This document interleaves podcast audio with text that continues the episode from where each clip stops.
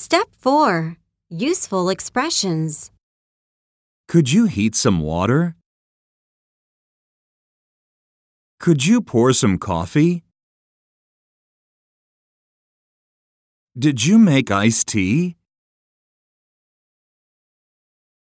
Did you add any sweetener?